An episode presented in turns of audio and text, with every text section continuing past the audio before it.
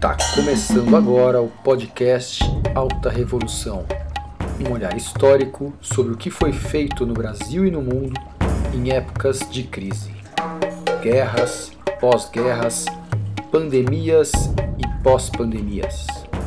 Afinal, o que aprendemos com tudo isso? A cada episódio, um recorte da história. Produzido pela Resgate Cultura. Como era o teatro no início do século passado. Será que era muito diferente do teatro contemporâneo? Vamos saber um pouco como artistas e intelectuais da época enxergavam a crise social e econômica. Bertolt Brecht, Irving Piscator, Walter Benjamin e toda uma geração que deu boas-vindas à crise. Quem nos conta isso é Maria Tendlau, artista de teatro, educadora e gestora cultural. A gente tem uma impressão de que o teatro tecnológico, experimental, com projeções, com traquitanas, com coisas que luzes, é uma coisa do contemporâneo. Mas se você for ver as experiências feitas no início do século XX, é, você vai ver que estava tudo lá. Bom, o que, que a crise nos traz é, de produtividade, de, de potência? Para falar do Brecht é um pouco difícil porque ele tra trabalha em várias frentes e sempre em momentos de muita crise. Mas eu gostaria de destacar que ele, junto com o Walter Benjamin, com o Bloch, Bretano, eh, várias, várias pessoas importantíssimas da intelectualidade alemã na década de 30, isso é um projeto de 1931, é, eh, queriam fundar uma revista chamada Crise e Crítica. E essa revista é, deveria abordar a crise como algo produtivo. Então, praticamente é uma, é uma, seria uma revista teórica sobre, sobre o tema que a gente está conversando. O Brecht é, tinha como objetivo, para o primeiro número da revista, escrever um texto bastante é, provocativo chamado, chamado Bem-vinda Crise. É, eles pensavam que a crise econômica geral que tomava a Alemanha naquele momento, é, na verdade, não poderia se, se resumir à economia, mas que ela atingia a superestrutura o pensamento estava em crise também. E aí o pensamento materialista vai detectar que a crise é, atinge a superestrutura. Então, é, o projeto da revista era trabalhar para provocar a crise. A crise entendida como um momento de evolução de uma doença, por exemplo, em que o pico da doença pode gerar morte como a cura. Então, é, eles pensam na crise como uma tradição filosófica vinculada a funções do conhecimento, como separar, decidir, regulamentar, julgar, postular. O projeto da revista nunca saiu, mas, por sorte, diálogos entre os autores, os intelectuais que estavam pensando a revista sobreviveram. É, é toda uma geração que vive é, a partir de um trauma muito forte que foi a Primeira Guerra Mundial. E a Primeira Guerra Mundial, ou o retorno da Primeira Guerra Mundial pelos alemães, acaba gerando um movimento bastante importante, que é o um movimento expressionista na Alemanha, que foi uma forma de repensar o homem, um projeto para um novo homem após a experiência traumática da Primeira Guerra Mundial. Vários deles foram para a guerra e voltaram, o Brecht só é um pouquinho mais novo, então ele só participou no finalzinho do conflito como médico, então ele não, não teve essa experiência do campo de batalha, mas uma figura importantíssima do teatro, que é Irving Piscator, mais conhecido como Piscator, é, foi para a Primeira Guerra Mundial, ele era um, um, uma pessoa da, das classes médias intelectualizadas, e conta ele num livro é, chamado Teatro Político, que ele foi com, um, com exemplares de Goethe na, na, na, na, mochila, achando que ele ia sei lá o quê. Quando ele chega na guerra, ele tem contato com uma população que ele não conhecia, empobrecida, ele é tratado de igual para igual, primeiro momento da, de batalha real, começam a tirar bombas no batalhão onde ele estava. O capitão do, do, batalhão grita: cavem! Todos tinham uma pá, eles tinham que cavar trincheiras para eles se esconderem. E todos rapidamente cavam suas trincheiras e ele não consegue cavar. E aí o, o comandante vai até ele rastejando e fala: Meu filho, o que, que você está fazendo? E ele diz: Eu não consigo, eu não consigo. E aí o comandante diz: Mas meu filho, o que, que você faz da vida? E aí conta ele que neste momento ele nunca teve tanta vergonha de responder. Ele respondeu: Eu faço teatro. É, ele, inclusive, depois vai fazer teatro no, no, junto com os, o, as tropas, né? É, no, no, final da guerra. Mas quando ele volta, ele passa a fazer um teatro político, um teatro de intervenção mesmo.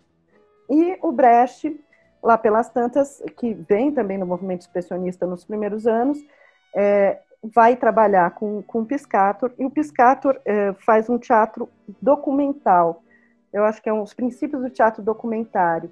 O, tanto o documentário cinematográfico como o teatro documentário se iniciam no mesmo momento.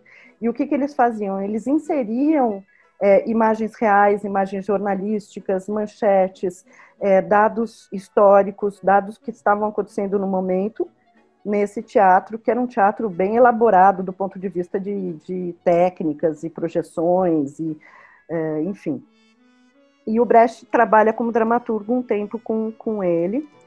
E diz o Brecht que quem uh, cunhou este nome teatro épico foi o Piscator, é, e que ele, Brecht, na verdade, só elaborou mais. Então, depois, quando Brecht vai trabalhar sozinho, ele elabora uma teoria para o teatro didático. Não teoria, eu não diria, mas é, procedimentos para o teatro é, épico. E um desses procedimentos é o efeito de distanciamento ou estranhamento. Então, o que, seria o efeito de distanciamento ou estranhamento? É uma forma de interromper a ação e suspender ela, é, sempre num momento de tensão dialética, para que o público tome as suas decisões e entenda o que está acontecendo. Uma maneira de desnaturalizar as ações humanas. O Brecht é, entende que as atitudes humanas não são fruto do, da nossa subjetividade, mas do condicionamento que as forças políticos, sociais econômicas é, impelem o homem. Só para as pessoas entenderem o que seria um traço épico do, do, do Brecht, é, uma ação épica, ela, ela, na verdade, você tem duas instâncias. Você tem uma instância narrativa, então, você tem coros, você tem, é, um, às vezes, um próprio narrador que vai falar o que está acontecendo, você tem intervenções textuais. E, na cena, o ator pode interromper ela a qualquer momento e quebrar o que a gente chama de quarta parede, quer dizer, mostrar a realidade do teatro é, na sua realidade. Né? O Brecht falava, eu faço realismo, só que eu faço realismo dentro da realidade do teatro. Eu mostro que teatro é teatro.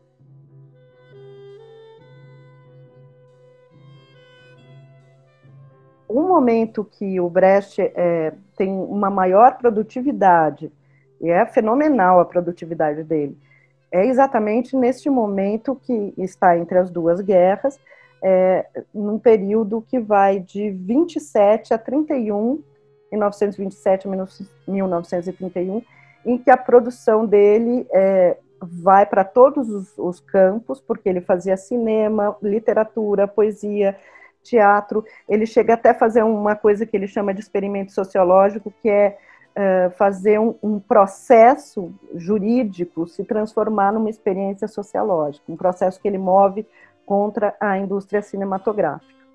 Nesse período, é, o Brecht é, lança duas, dois grandes sucessos é, sucessos inclusive comerciais, que é a Ópera dos Três Vinténs e Marragone. São peças, né, dramaturgia com intervenção musical. Eles não são lineares, eles são segmentados em cenas E, e, eles tratam, na verdade, de uma questão sobre este novo homem, né?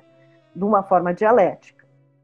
Então, a partir daí, ele passa a fazer vários experimentos, é, pensar nesses efeitos, né? Que, que é criado por entretítulos, projeções, é, pelo próprio ator e aí eu gosto muito de uma, de uma imagem que ele fala que é o, o ator deveria representar como se ele estivesse citando a si mesmo. Então, é, é, é, o Walter Benjamin diz que é um teatro literário, é bonito isso. É um, é um teatro onde é possível ter notas de rodapé.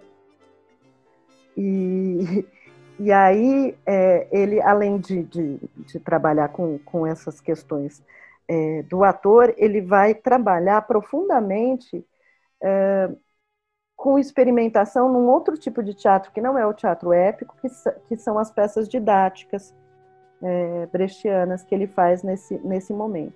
Que são peças feitas com coletivos de trabalhadores, estudantes, crianças, porque havia organizações partidárias, havia pensamento em ebulição naquele momento. Então, esse é o período da vida do Brecht que ele é mais experimental e ele radicaliza esse experimentalismo é, nessas estruturas dramatúrgicas que ele chama de peças didáticas.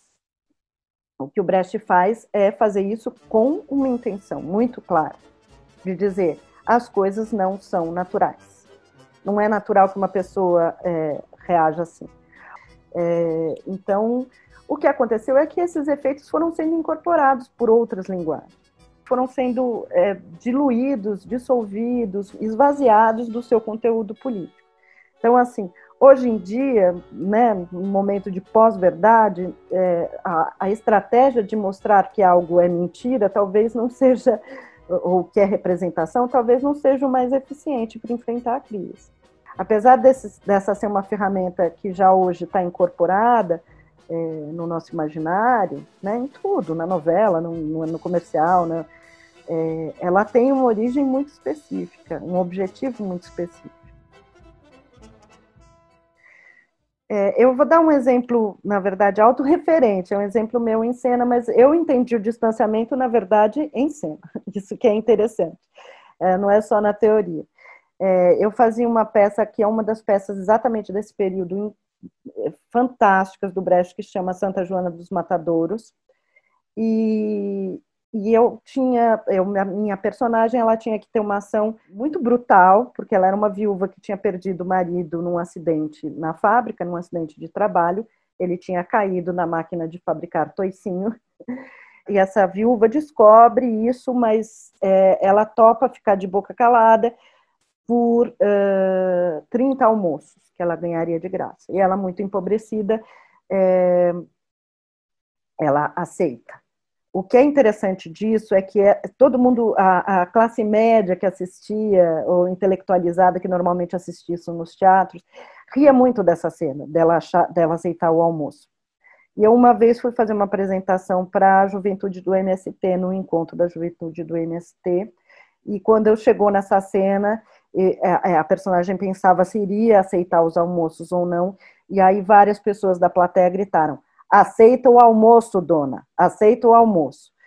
E isso comprovou perfeitamente que era uma questão é, de, de, classe e uma questão de, de entendimento do que era a vida das pessoas naquele momento.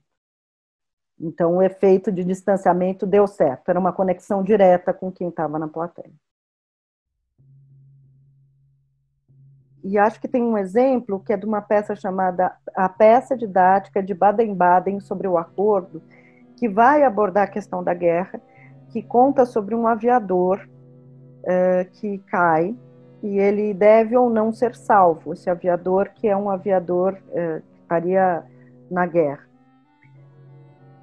E em dado momento na peça ele diz, é, vamos perguntar à plateia, o homem ajuda o homem?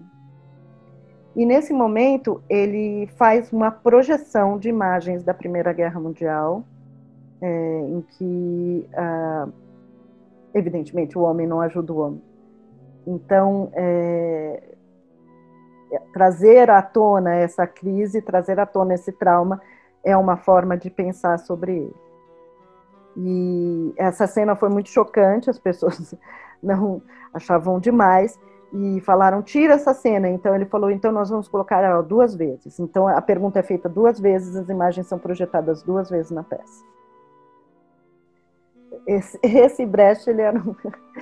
eu adoro Brecht. Ele, ele não, não deixa barato nada, sabe? É ele realmente tinha essa, esse espírito de enfrentamento da crise. Esse é o Alta Revolução, um podcast sobre a evolução da humanidade em tempos difíceis. Direção e edição Adolfo Borges. Produção Resgate Cultura.